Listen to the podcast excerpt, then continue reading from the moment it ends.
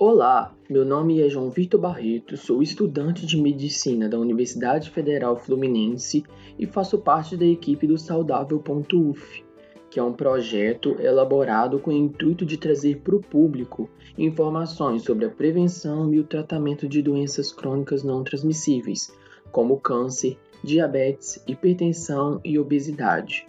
Hoje, 5 de setembro, é o Dia Nacional de Conscientização e Divulgação da Fibrose Cística, sendo esse o tema do nosso podcast de hoje. Este é o Conversa Saudável, podcast do saudável.uf. No dia 5 de setembro é comemorado o Dia Nacional de Conscientização e Divulgação da Fibrose Cística, que tem o objetivo de conscientizar a população brasileira sobre a importância do diagnóstico precoce do tratamento adequado da fibrose cística e divulgar a acessibilidade dos serviços públicos de saúde aos medicamentos indicados para o tratamento. A fibrose cística, também conhecida como doença do beijo salgado, é uma doença sistêmica, rara, crônica e de origem genética que afeta principalmente os pulmões e o sistema digestivo. O gene é um segmento de molécula de DNA que é responsável pelas características herdadas geneticamente. Sendo assim, a fibrose cística é causada por mutações nos genes CFTR, alteração que leva os pacientes a terem um excesso de secreções mais espessas no organismo que o usual.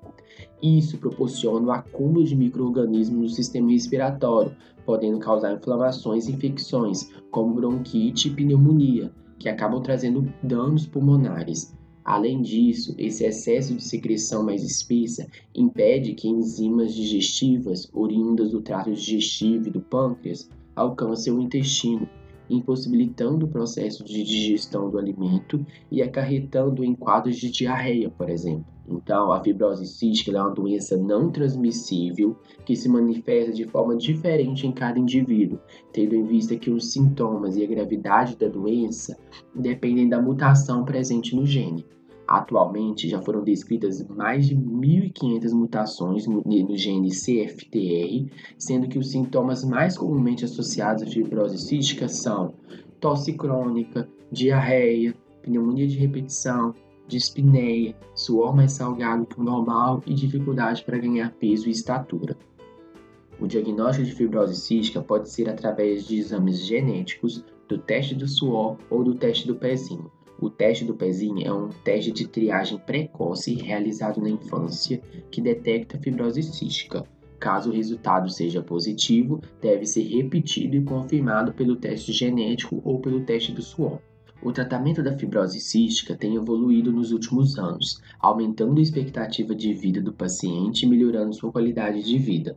Como a fibrose cística varia conforme a gravidade da doença, há a necessidade de um plano terapêutico singular sendo essencial um acompanhamento por uma equipe multidisciplinar, além de um suporte nutricional, ingestão de enzimas digestivas para alimentação e a realização regular de atividade física e fisioterapia respiratória.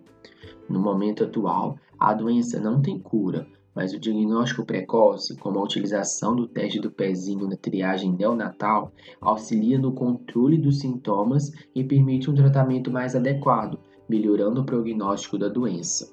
Ao longo do tratamento, deve-se monitorar a progressão da doença e a ocorrência de possíveis complicações associadas. Então é isso, pessoal. Estamos concluindo o Conversa Saudável de hoje. Se você tem alguma dúvida sobre prevenção ou tratamento de doenças crônicas ou ainda sobre o assunto de hoje, fale com a gente, comentando aqui ou ainda fale conosco no link disponível na descrição. Inscreva-se também em saudável.uf no Instagram para ficar por dentro das novidades.